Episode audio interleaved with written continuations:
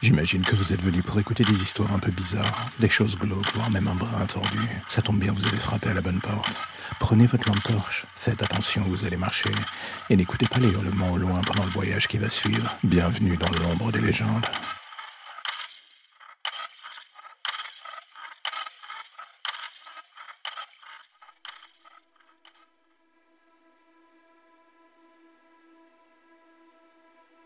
Imaginez un court instant que vos mots finissent par prendre vie. Quand je dis les mots, je parle de ceux que vous mettez sur les pages blanches, tout comme ceux qui tapissent votre esprit. Les premiers n'étant que la manifestation polie des seconds. Le genre de moment où on essaie de définir les contours de ces zones d'ombre, on leur donne une existence sur le papier en se disant que dans ce cadre bien défini, ils ne nous causeront plus de tort. Ni à nous, ni à personne d'ailleurs.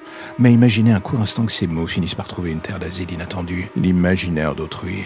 Une sorte de cathédrale de l'esprit où ils vont se mettre à raisonner, jusqu'à rendre le nouveau propriétaire totalement fou vos mots se mélangeront aux siens et lui aussi voudra s'en débarrasser d'une manière ou d'une autre. Et c'est à ce moment précis que vous comprenez que vos mots ont finalement un sens, un impact, ça peut changer une vie en bien comme en mauvais d'ailleurs. J'avais cette vision naïve des choses, que j'étais un gratteur de mots, une personne qui couche ses idées lumineuses ou sombres sur la feuille blanche.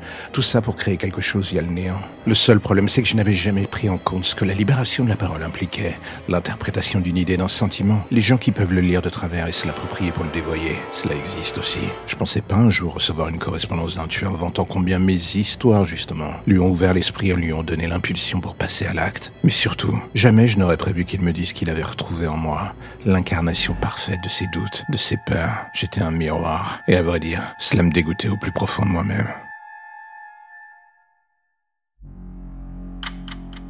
La lumière au bout du tunnel, voilà ce qui vous ramène enfin vers votre petite existence si tranquille.